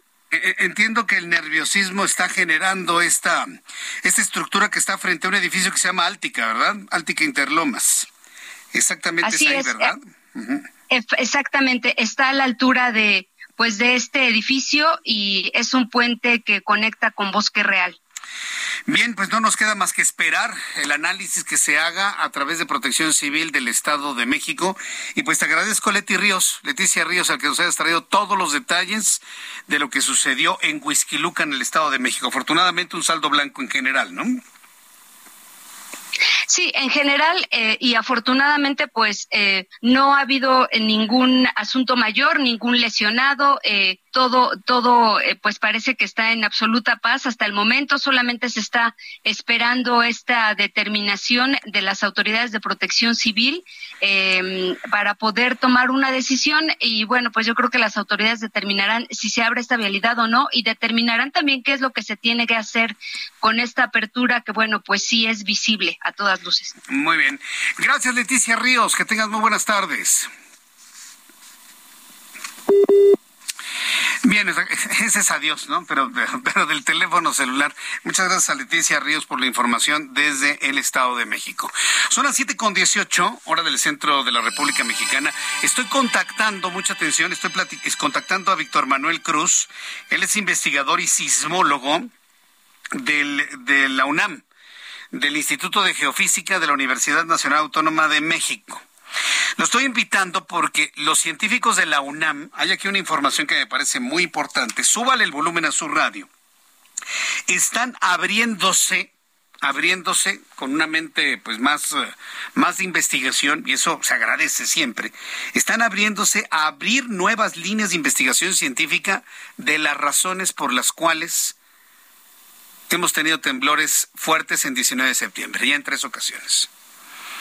¿Cuál puede ser la razón? Mire, así, así de bote pronto no hay ninguna explicación científica bajo la idea de que es imposible predecir sismos. Pero si los científicos de México, en combinación con otras otras eh, mentes preclaras en materia de sismos, como son los japoneses, por ejemplo. Los japoneses saben mucho de sismos, los científicos también chilenos saben mucho de sismos. Eh, uno no sabe si esta esta coincidencia, que lo podemos calificar ahora, eh, pueda generar algún tipo de patrón de comportamiento de las placas tectónicas. Digo, estoy hablando de lo poquito que uno sabe y uno lee, ¿no? Si esto genera un, un comportamiento o e, pone en evidencia un comportamiento del patrón del movimiento de las placas tectónicas, podríamos estar con este comportamiento a las puertas de conocer qué es lo que sucederá en materia sísmica hacia el futuro. Hoy por hoy es imposible predecir sismos. En la línea telefónica, Víctor Manuel Cruz, investigador y sismólogo de la Universidad Nacional Autónoma de México. Estimado Víctor Manuel Cruz, gracias por tomar la comunicación. Eh, ¿Colima? Bueno. ¿Quién está en Colima? Alberto, el coordinador de protección civil. Ah, no lo tengo aquí. El coordinador de protección civil del estado de Colima, Eric Alberto. González. González. Me, da mucho gusto saludarlo. Bienvenido. Muy buenas tardes. Hola, buenas tardes. Gracias por tomar la llamada. Sé, que nos acaba de tomar la comunicación. Gracias por tomar la comunicación en este momento. Sabemos que Manzanillo Colima es uno de los lugares afectados más castigados por este sismo. Eh, díganos cuál es la información que tienen hasta este momento. Sí, eh, bueno, desafortunadamente tenemos eh, una víctima, mujer adulta, que perdió la vida al caerle por ahí una marquesina de una tienda en el municipio de Manzanillo y en otra eh, plaza comercial del mismo municipio están realizándose labores de búsqueda ya que eh, hay otras dos personas eh, que todavía no sabemos si están con vida o no, pero al menos tenemos reportes eh, del lugar donde estaban. Está trabajando de manera coordinada el municipio de Manzanillo, Protección Civil Estatal, Secretaría de Marina y Serena, para, para, bueno, tener ahí algún, esperemos, éxito localizando con vida a las personas. Sin embargo, hasta este momento no, no ha sido posible. Bueno. Entonces se confirma, aquí estamos, aquí estamos, perdone usted. Entonces se confirma que efectivamente hay una persona atrapada en los escombros de ese gimnasio. sí, sí, sí, tenemos este por ahí, de acuerdo a la información eh, oficial, eh, al menos una persona atrapada, no sabemos en qué condiciones, eh, sin embargo, bueno, ya hay personal laborando. Bien, eh, ¿han tenido algún contacto de voz, ruidos? Este, ¿Tienen binomios caninos que ya estén confirmando si la persona se encuentra en qué condiciones? Sí se metieron binomios y sí marcaba, eh, sin embargo no hemos eh, tenido todavía contacto auditivo o de algún otro tipo con la víctima. Este, pero sí el binomio que ingresó marcaba ahí la ubicación de, algún cuerpo. Correcto. ¿Qué, otras zonas del estado de Colima, de la zona costera, han resultado afectadas, castigadas fuerte por el sismo pues, del día de hoy? En este momento, Tecomán y Manzanillo con estructuras. Eh, tuvimos tres pacientes con quemaduras, eh, un adulto con quemaduras graves, eh, que fue trasladado en helicóptero desde Tecomán el municipio de Villa de Álvarez y dos menores de edad, uno de 11 y otro de meses, cinco meses, que son trasladados en este momento por ambulancia del IMSS hasta eh, un hospital en la ciudad de Guadalajara. bueno, eh, pues estaremos atentos de, la información que se genere en este derrumbe. Eh, ¿Usted más o menos en cuánto tiempo calcula que se podría tener acceso a la víctima que se encuentra bajo este gimnasio? Ya tenemos personal teniendo acceso a la estructura, sin embargo, hasta este momento no hemos podido tener contacto eh, con la víctima, pero ya, ya se están realizando labores al interior de la estructura. Aunque ya se han producido casi 300 réplicas hasta, hasta este momento y una de 5.3 grados a las dos y media de la tarde, ¿qué acciones tienen previstas en caso de que vuelva a temblar, temblar fuerte en la zona? Eh, bueno, eh, estamos ahorita en un estado de, alerta con la población, pedirles eh, a los municipios que se señaló principalmente, se van a, habilitar refugios temporales. Si alguien considera que su domicilio no es seguro hasta que sea evaluado, pedirles que, se ubiquen en, estos refugios para pasar la noche. Ahí se van a estar este, atendiendo con personal y estar muy atentos a la información oficial que emite la autoridad, ya que, como siempre ocurre, ya está circulando información falsa. En este momento están activados, pues todo, hace rato sesionó el comité de emergencias, eh, hemos estado muy al pendiente en coordinación con las, con los, las dependencias de los tres órdenes de gobierno. Bien, pues muchas gracias por esta información. No, gracias, estamos a la orden. Buenas tardes. Gracias, le agradezco mucho. Voy a ir a los anuncios y regreso enseguida. Hemos platicado con Protección Civil del estado de Colima. Regreso enseguida con más información. Escríbame vía Twitter, arroba Jesús Martín MX. Escucha las noticias de la tarde con Jesús Martín Mendoza. Regresamos. Heraldo Radio, con la H que sí suena y ahora también se escucha.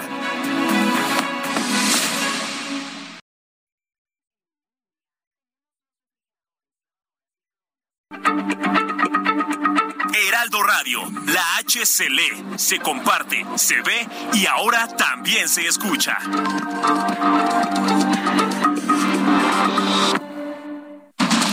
Continúa Heraldo Noticias de la tarde con Jesús Martín Mendoza.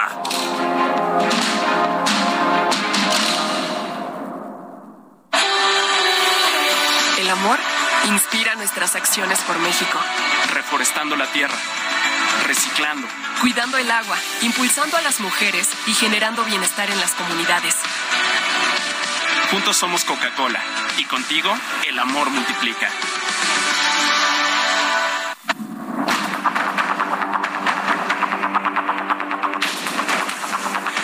Son las 7.30, las 7.30 hora del centro de la República Mexicana. Eh, me, están informando en estos momentos que hay revisiones en la línea 9 del metro, la de color café para poder verificar la seguridad de, de la estructura elevada. Sí, o sea, las traves que se unen en la estructura elevada de la línea 9 del metro, que es la de color café, que va de Tacubaya hasta Pantitlán, ¿no? Pero sí, la, de color café, que es paralela a la línea 1. Por cierto, una línea con una afluencia de personas mayor debido pues al mantenimiento que se le está haciendo a la línea 1 del metro. En unos instantes voy a tener comunicación con Guillermo Calderón, quien es el director general del sistema de transporte colectivo Metro. Ya, me lo están enlazando para poder platicar cómo están las, eh, las revisiones que se está haciendo a la infraestructura del metro en la Ciudad de México. Don Guillermo Calderón, director del metro, bienvenido al Heraldo Radio. Qué gusto saludarlo. Buenas tardes. El gusto es mío, Jesús a tus órdenes. Un saludo a tu auditorio. Muchas gracias por tomar la comunicación el día de hoy. Me imagino que después de la una con cinco han estado haciendo revisiones profundas a la infraestructura del metro. ¿Cuál es el informe que usted tiene del estado de la seguridad de estas, de, de estas estructuras, don Guillermo?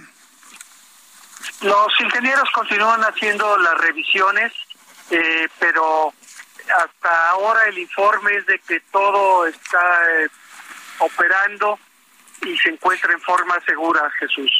este, revisaron eh, todo lo que es el alineamiento de las líneas, se hicieron corridas de, revisión de las vías y en particular se revisaron los eh, viaductos elevados, las partes elevadas que corresponden a las líneas 4, 4, 9 y B. Todo se encuentra en situación correcta hasta este momento, no hay informe que diga lo contrario. Correcto, ya sabe cómo son las redes sociales, ¿no? Y, las informaciones o rumores que corren a través de WhatsApp y otras aplicaciones. Me han estado preguntando que si es verdad que se abrieron más las traves de la línea 9 del metro en el tramo cercano a Pantitlán. ¿Usted tiene alguna información sobre eso? Varias personas me lo han preguntado a través de redes sociales. Sí, eh, mira Jesús, yo estuve en esa línea personalmente por esta inquietud, porque en Patitlán hay eh, asentamientos diferenciales identificados desde hace muchos años. Entonces, eh, es de los primeros lugares a los que acudimos a revisar si hubo algún movimiento. Y eh, lo que observaron los ingenieros estructuristas que me acompañaron, incluso estuvimos acompañados por especialistas de Riobó, es que no hubo ningún movimiento de trave alguna o de eh, alguna estructura que pusiera, eh, pusiera en riesgo.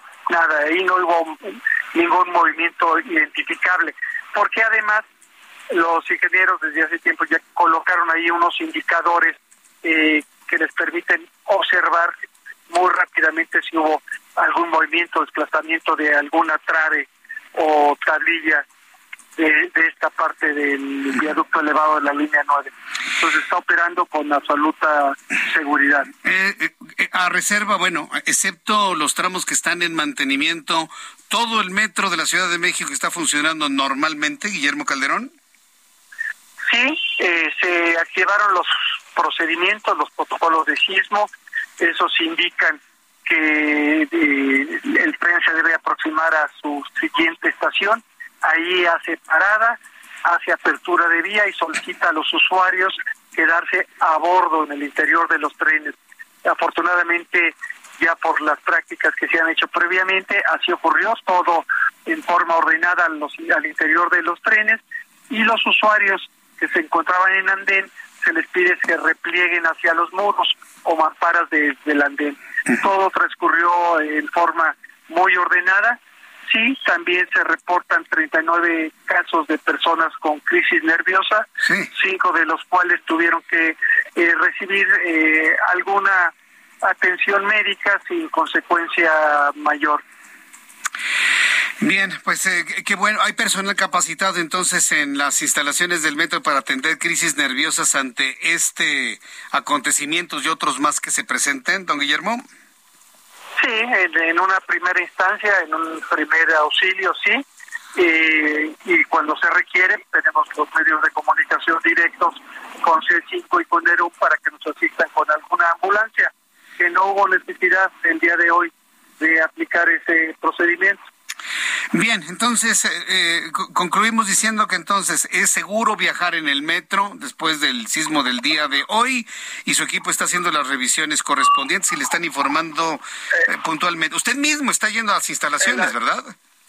Sí, la parte de las estructuras elevadas, que son las partes, digamos, más delicadas.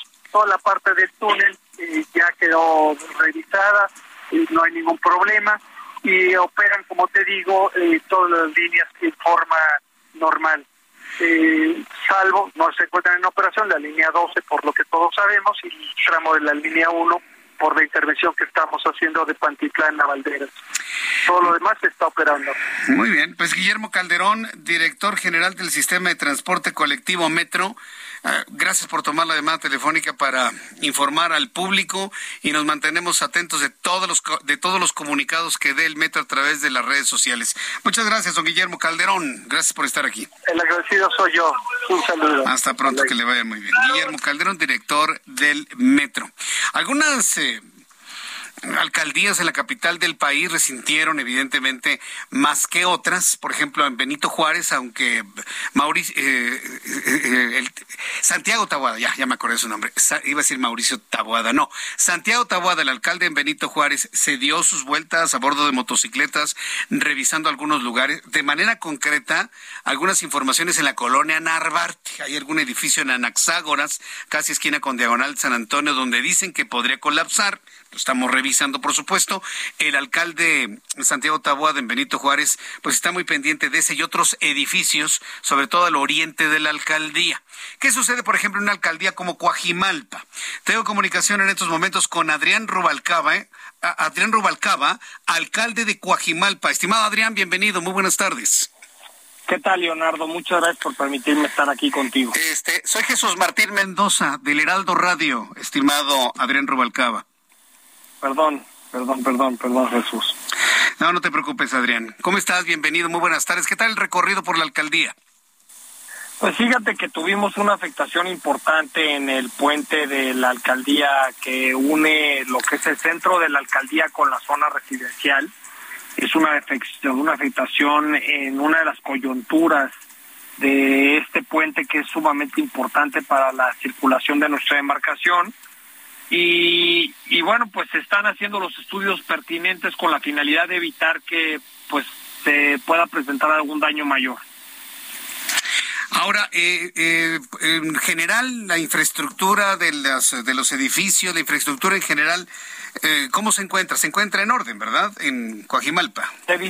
los edificios bien, la zona de Santa Fe sin afectaciones, la zona de los pueblos también sin afectaciones. Realmente lo único que podemos decir que nos tiene ahorita inquietos es este puente que tiene esta afectación, es una afectación en la estructura del puente y que, bueno, pues eh, nos hemos dado ya la tarea de hacer el estudio a través de un DRO con la finalidad de poder eh, determinar qué magnitud de daño tiene el puente.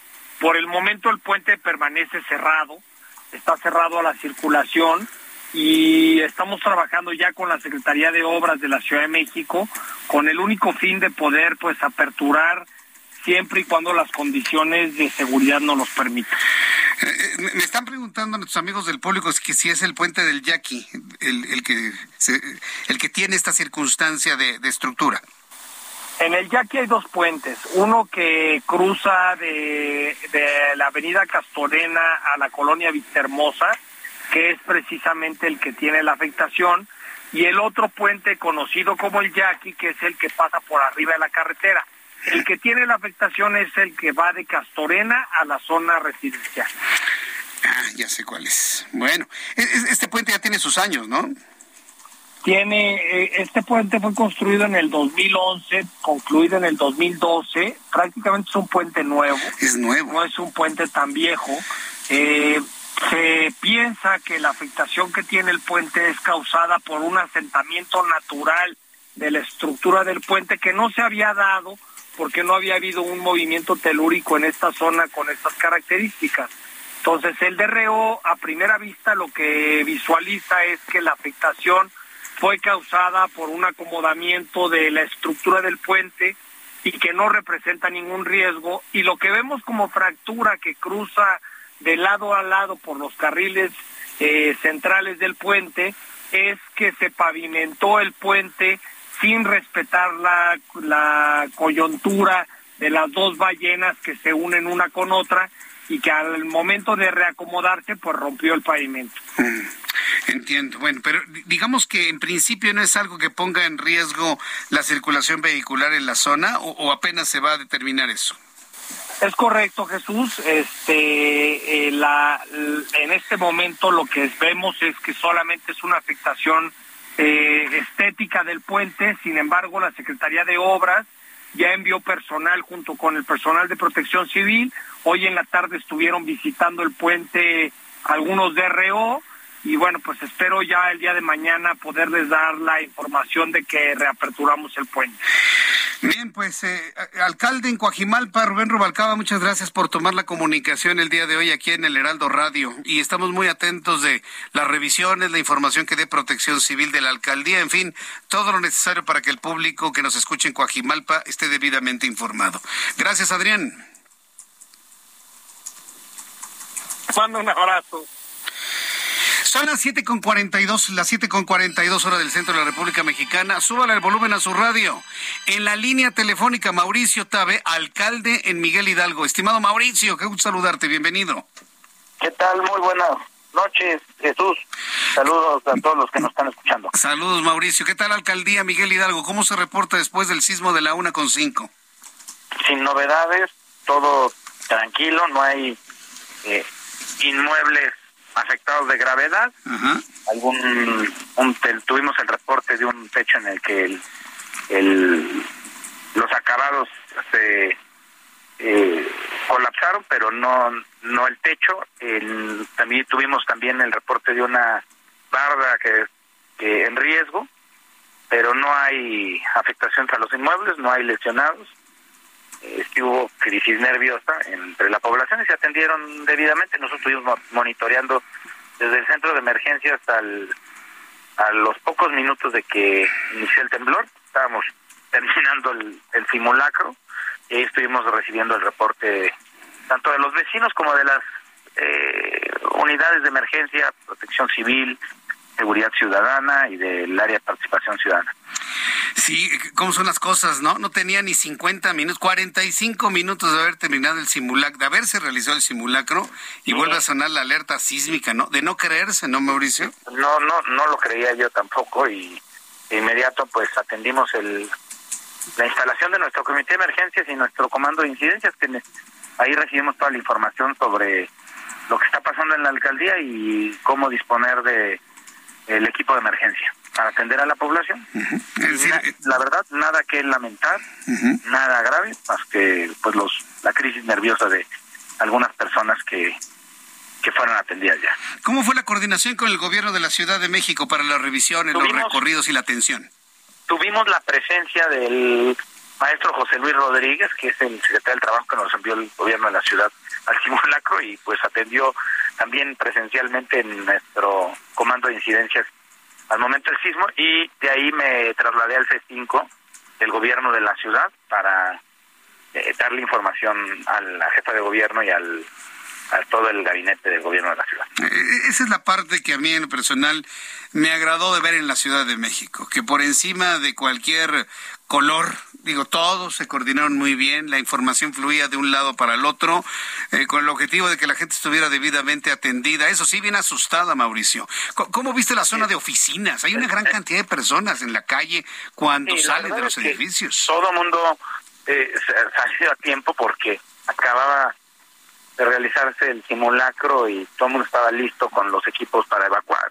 Eso nos dio mucha tranquilidad.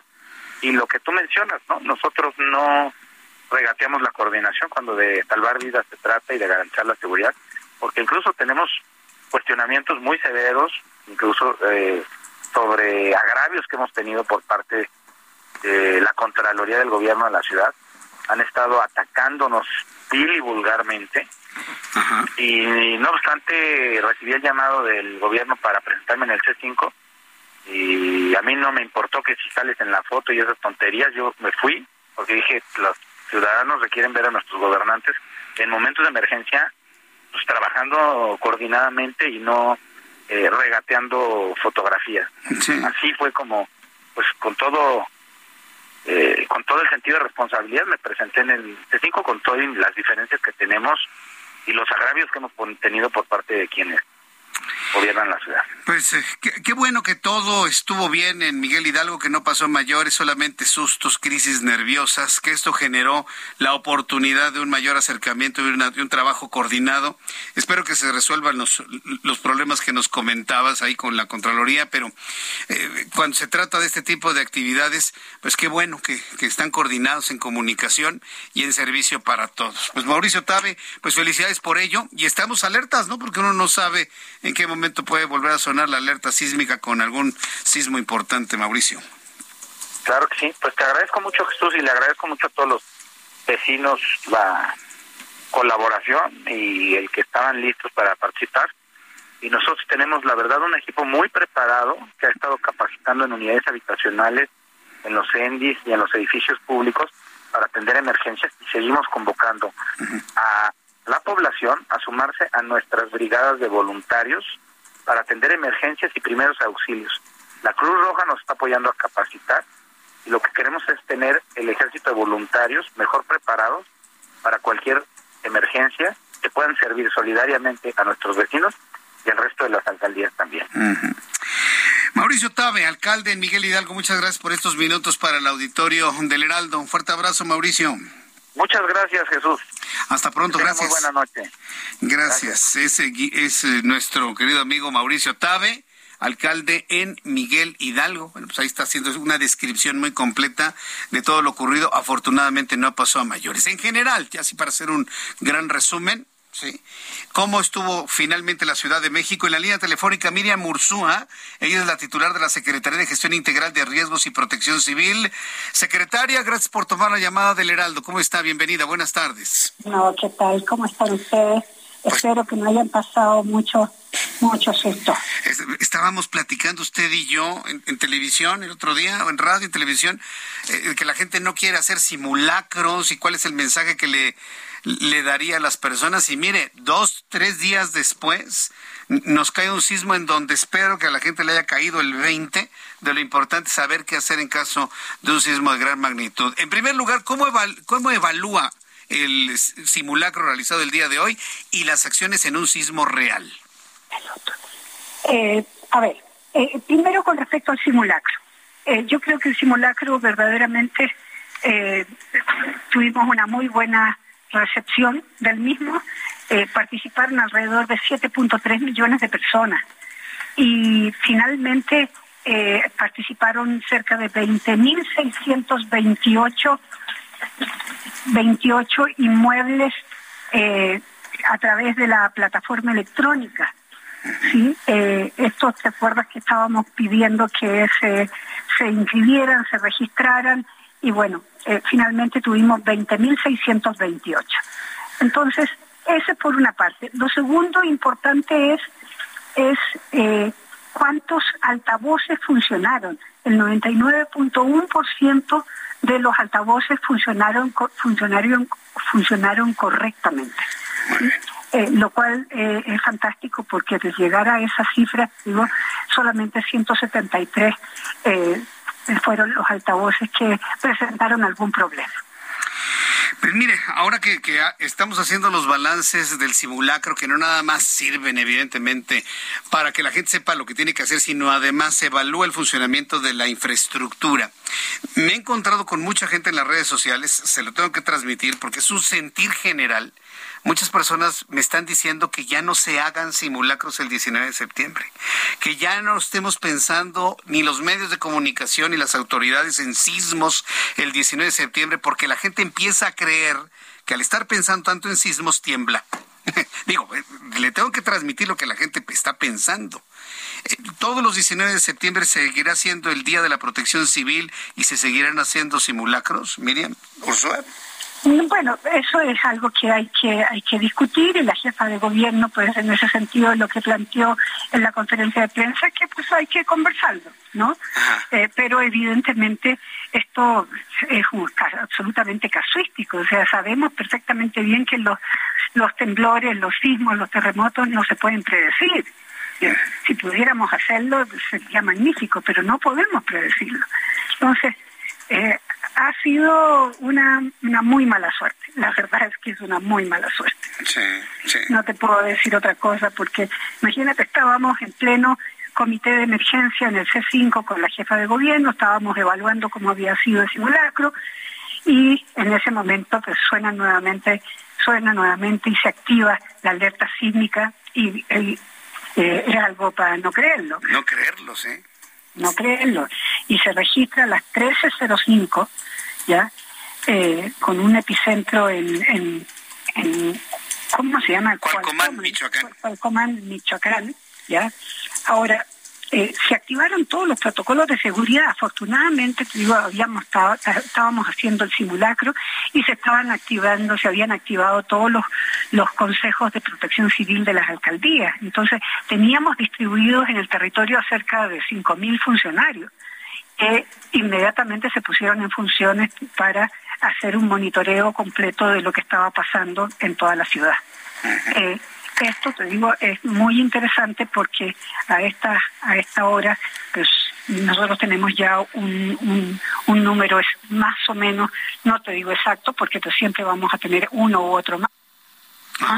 Eh, prácticamente 42 inmuebles que reportados con daño, 82 eh, atenciones médicas, ¿sí? Eh, y 21 solicitudes de revisión de los cuales 17 ya son con riesgo bajo y 4 con riesgo medio, es decir, en algunos elementos eh, de, los inmuebles. Tuvimos 10 solicitudes de revisión de escuela, en donde 8 están con daños menores y 2 con daños medios, que son absolutamente reparables. Y de los 100 pozos eh, de agua que salieron de operación a esa hora, todos en este momento están funcionando, lo mismo que las instalaciones de drenaje. Correcto. Para, para redondear y finalizar, eh, secretaria, eh, ¿qué información tiene ahora sobre la caída de ceniza por la exhalación del volcán Popocatépetl? ¿Tienen reportes de algunas zonas más afectadas por la caída de este material? Generalmente, te digo, en estos momentos eh, lo que pasa es que son las alcaldías del sur de la ciudad las que van recibiendo eh, este, este, esta carga de ceniza. Sin embargo, yo creo que el hecho de que esté lloviendo, digo, aunque sean lluvias ligeras en algunos lugares y un poco más densas en otros, pues está rebajando pues la, la peligrosidad que tiene la caída de ceniza.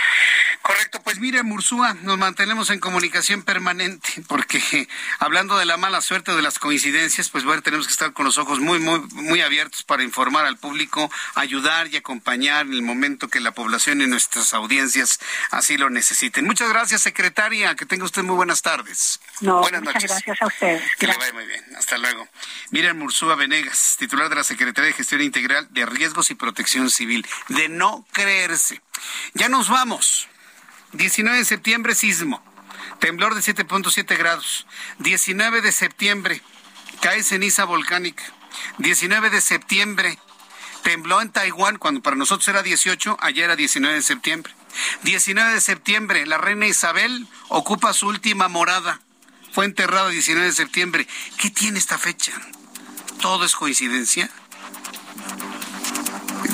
Se, lo dejo para, para la charla, para comentarlo con los amigos, ahora que se vaya a tomar una copa o el café o en la merienda que platiquen con los amigos. Le acabo de hacer una lista de todo lo que ha ocurrido el 19 de septiembre, más todas aquellas cosas extrañas que no necesariamente conocemos en los medios de comunicación. Mañana, 2 de la tarde, Heraldo Televisión canal 8.1, Heraldo Radio en el 98.5 de FM Valle de México la gran plataforma de emisoras en todo el país. Yo soy Jesús Martín Mendoza por su atención. Gracias. Buenas noches.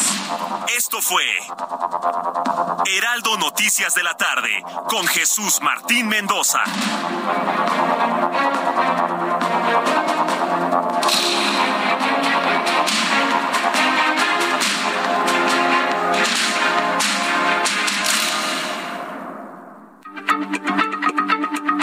Heraldo Radio, la H se lee, se comparte, se ve y ahora también se escucha.